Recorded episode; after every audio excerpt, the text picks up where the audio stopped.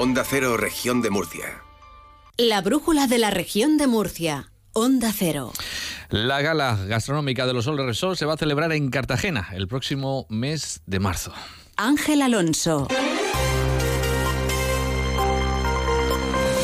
Anuncio que se ha hecho en Fitur, en la Feria Internacional de Turismo, que ha comenzado hoy en la capital de España. Allí está el presidente de la comunidad autónoma, Fernando López Miras, y ahora hablaremos de lo que ha dado de sí esta jornada, primera jornada de esa cita con la industria turística. Antes de nada, nos vamos a la Agencia Estatal de Meteorología para conocer las previsiones del tiempo que nos espera mañana, que será jueves 25 de enero. Iván Álvarez, buenas tardes.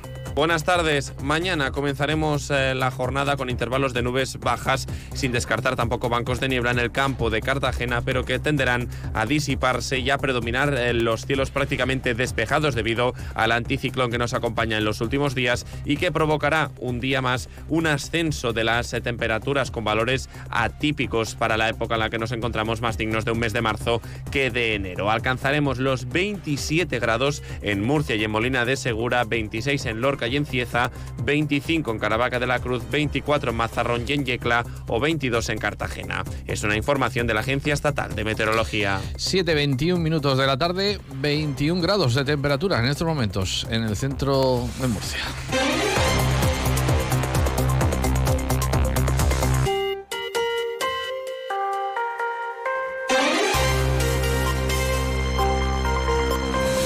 El presidente de la Comunidad Autónoma, Fernando López Miras, ha anunciado en la inauguración de la Feria Internacional de Turismo en Fitur que la gala gastronómica de los Soles Repsol se va a celebrar en Cartagena el próximo mes de marzo. La región ha desplegado hoy todo el potencial de su oferta turística en el recinto de IFEMA, con un stand de mil metros cuadrados con la celebración del año jubilar de Caravaca del Cruz como protagonista. También habrá espacio destinado a la gastronomía, que tendrá un protagonismo especial, ofreciendo de manera ininterrumpida degustaciones de los productos y elaboraciones más típicos de la región de Murcia bajo la marca Mil Sabores.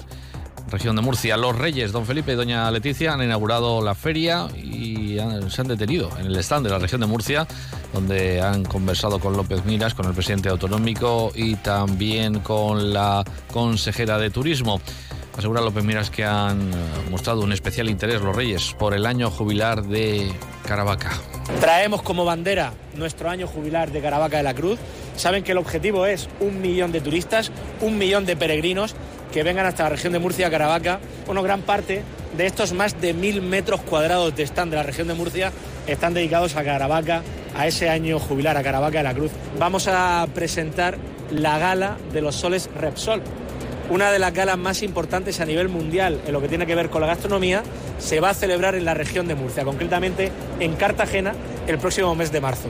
Desde la región de Murcia, desde Cartagena, con esa gala de los soles Repsol, vamos a transmitir al resto del mundo cómo también desde la gastronomía se hace más turismo y se hace más región. Eso era esta mañana. Esta tarde, allí en la Feria Internacional de Turismo, se ha presentado la iniciativa denominada Costa Cálida Experience, que aspira a convertirse en una propuesta para desestacionalizar el turismo de la costa murciana. Está destinada a la iniciativa a las localidades costeras de la comunidad autónoma para mejorar la internacionalización, potenciar la visibilidad y comercialización de la oferta turística y también incentivar el turismo deportivo, de congresos y de eventos. Así lo ha expuesto la consejera de turismo, que es Carmen Conesa. Este proyecto pues está cimentado en nuestro patrimonio azul, eh, integrado por parques naturales, senderos, caminos, nuestras reservas marinas, los yacimientos, los museos, eh, las construcciones militares, las fiestas y los festivales, por supuesto la gastronomía y una larga lista de actividades deportivas que se emplazan a lo largo de nuestro litoral. Una región que cuenta con dos mares, 250 kilómetros de costa y más de 100 playas. Costa Calidad que atrae cada año a más de la mitad de turistas que visitan la región y alrededor del 80% de las pernoctaciones. Bueno, pues el proyecto que se ha presentado en Fitur, en la Feria Internacional de Turismo.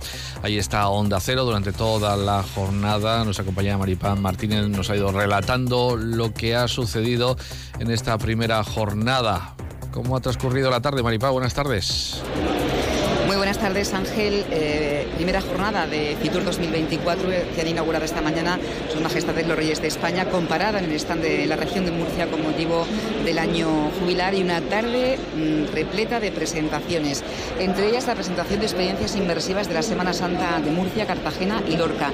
También la presentación campaña y plataforma de comercialización de turismo azul y la presentación del cartel de festival Fortaleza Sound de Lorca 2024. Apuesta por la marca Festivales en Región de Murcia.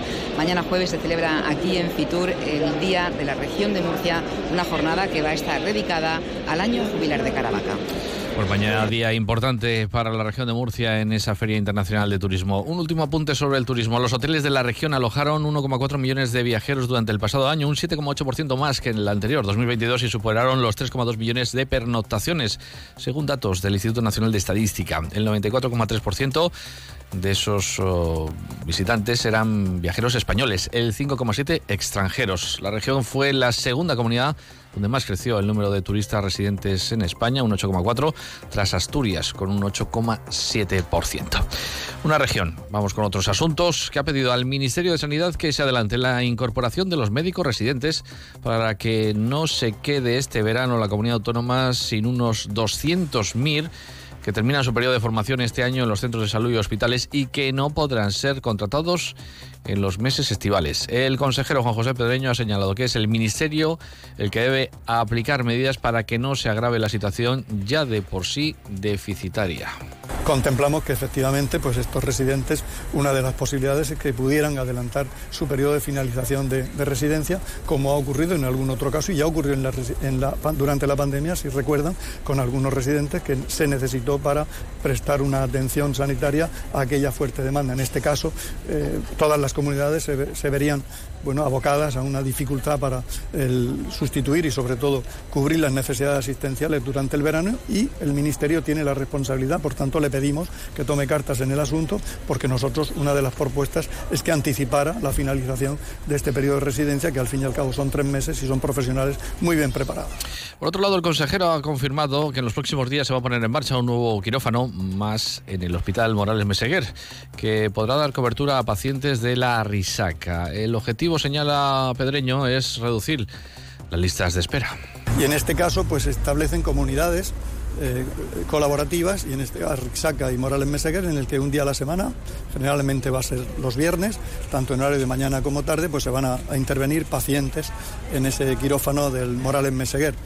Les recuerdo que hay un quirófano que va a abrir el número 14, pues que abrirá y se pondrá en funcionamiento pues entre finales de enero, principios de febrero y por tanto el Morales también va a contar con un quirófano más. Y lo que pretendemos en definitiva es eh, bueno, pues mejorar, disminuir esas listas de espera siguen registrándose mm, casos de lepra en España y en la región. Esta comunidad notificó un caso de lepra en el año 2022, según el registro estatal de lepra del Instituto de Salud Carlos III, Centro Nacional de Epidemiología que desvela que en el conjunto del país se contabilizaron 10 nuevos casos. Sin embargo, el pasado 2023 se notificaron al registro estatal 6 nuevos casos, ninguno en la comunidad murciana. Al finalizar el pasado año había 16 personas en tratamiento, ninguna de ellas en la región de Murcia, que sí que registró, como decimos, un caso en el año 22, 2022. Antes escuchamos al consejero Juan José Pedreño, que ha pedido también prudencia, a pesar de que baja la incidencia global de las infecciones respiratorias agudas en la región, que ha disminuido un 35% esta semana respecto al anterior. Recuerda el consejero que los virus siguen ahí y que hay que ser prudentes. Ha dicho el consejero. Eh, vamos a ver si le podemos escuchar. Es decir, que estamos, pues como vemos, en un descenso importante y seguimos pidiendo esa prudencia porque los virus siguen estando ahí, sobre todo pues para proteger a los más vulnerables, pero estamos viendo que hay un descenso importante de las infecciones respiratorias agudas. Pues prudencia todavía con esas infecciones. El Servicio Murciano de Salud que ha instalado 96 espirómetros en centros de salud y consultores para favorecer el diagnóstico de enfermedades respiratorias. La espirometría es una prueba fundamental para evaluar la función pulmonar que ofrece información de la cantidad de aire total que tienen los pulmones y de la velocidad con la que desplazan esos volúmenes de aire.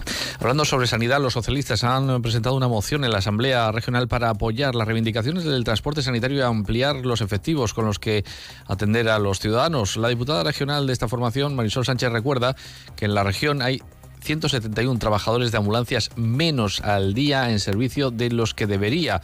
Destaca que el gobierno regional es el responsable de asegurar un transporte sanitario de calidad, que la empresa cumpla las condiciones técnicas del pliego de contratación y que los trabajadores tengan unas condiciones laborales dignas. Según los cuadrantes de los trabajadores, en la región de Murcia salen cada día menos ambulancias y trabajadores que los estipulados por contrato.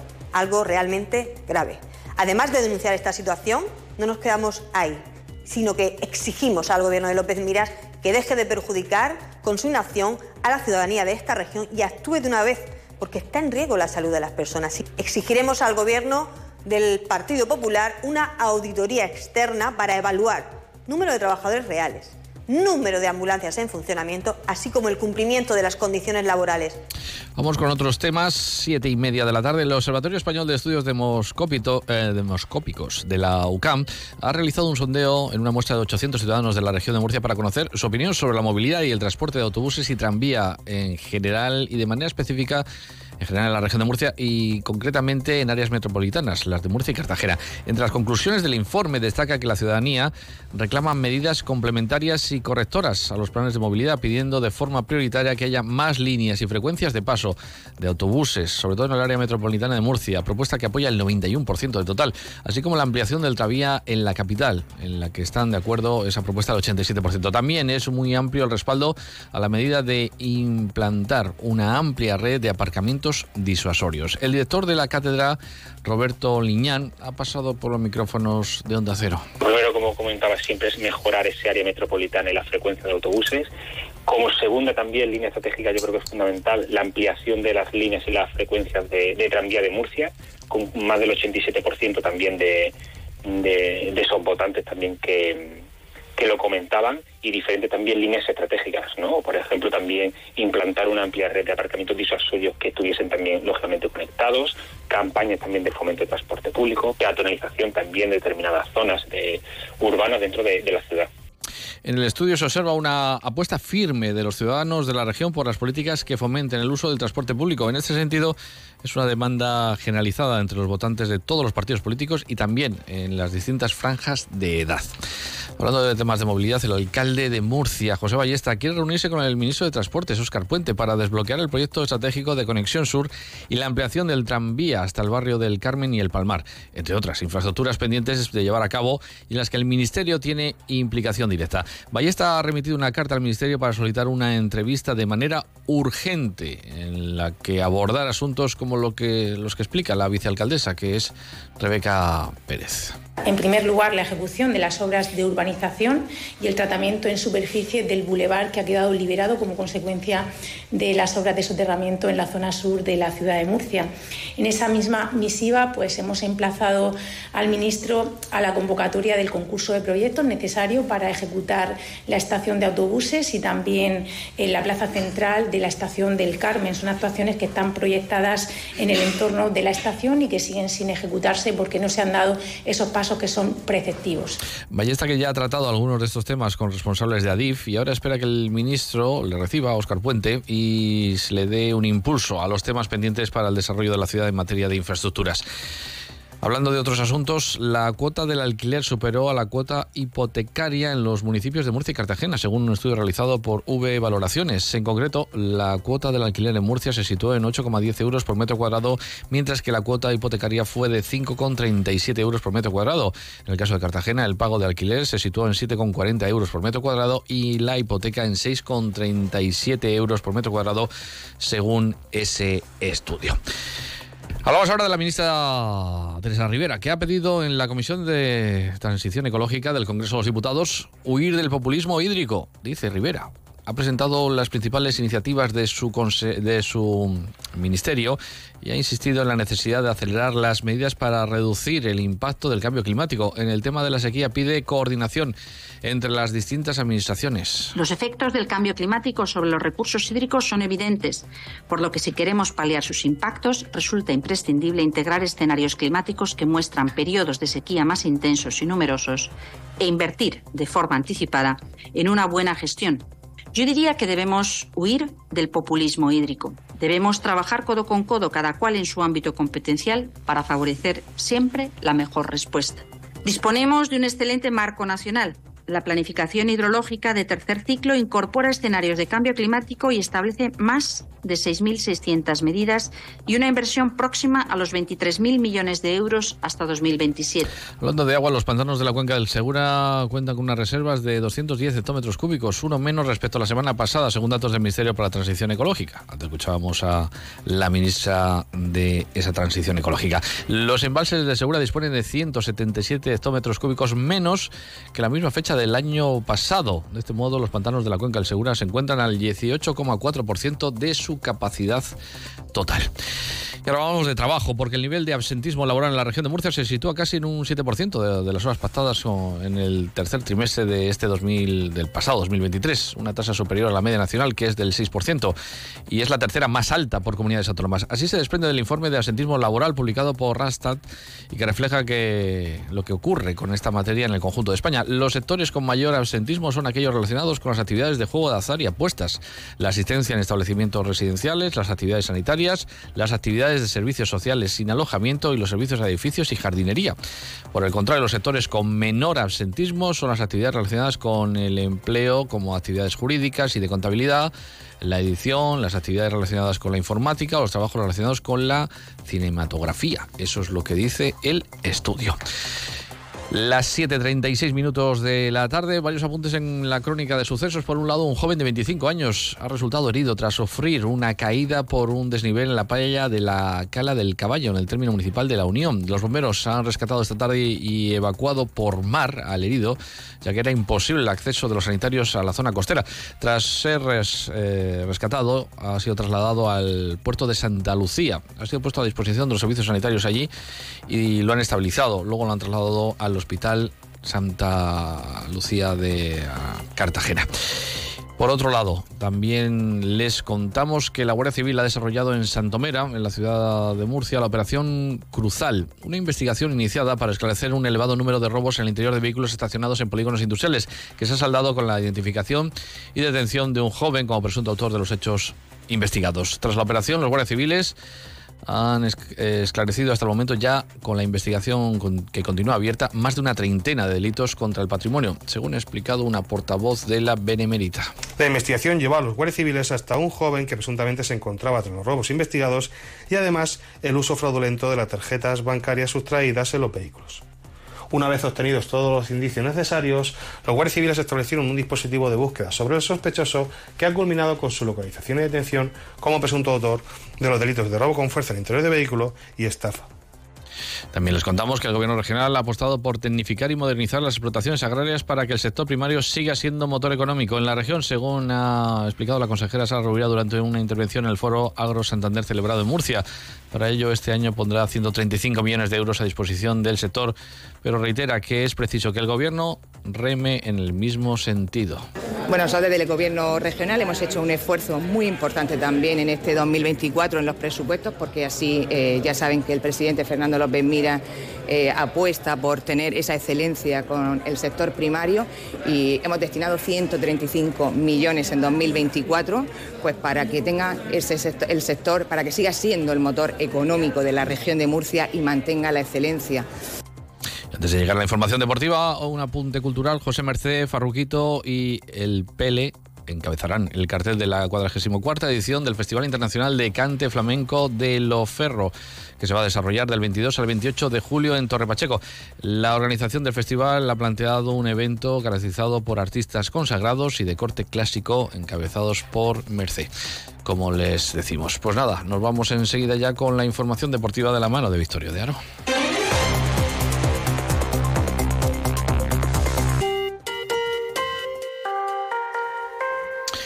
Pues vamos con el deporte que pasa por Carlos Alcaraz. Victorio, buenas tardes. ¿Qué tal Ángel? Buenas tardes. Derrota de Carlos Alcaraz en los cuartos de final del Open de Australia. Cayó en cuatro sets contra Alexander Zverev, un partido que superó las dos horas donde incluso el murciano se vio contra las cuerdas y salvó una bola de partido. Se puso 2-1 Alcaraz, pero terminó perdiendo tres sets a 1 contra un Alexander Zverev que parece que recupera su mejor momento de la temporada. Y por cierto, anoche tuvimos buena noticia, se estrenó en el top 16 el Luca Murcia que venció al Apple Holland 7-8-6-1. Pues no pudo ser. Lo de Alcaraz en Australia ya habrá más oportunidades, como él mismo ha dicho, tiene 20 años. Bueno, pues les dejamos con la torre, con la brújula, para que sigan la tarde informados y entretenidos aquí en Onda Cero. Que disfruten de la tarde.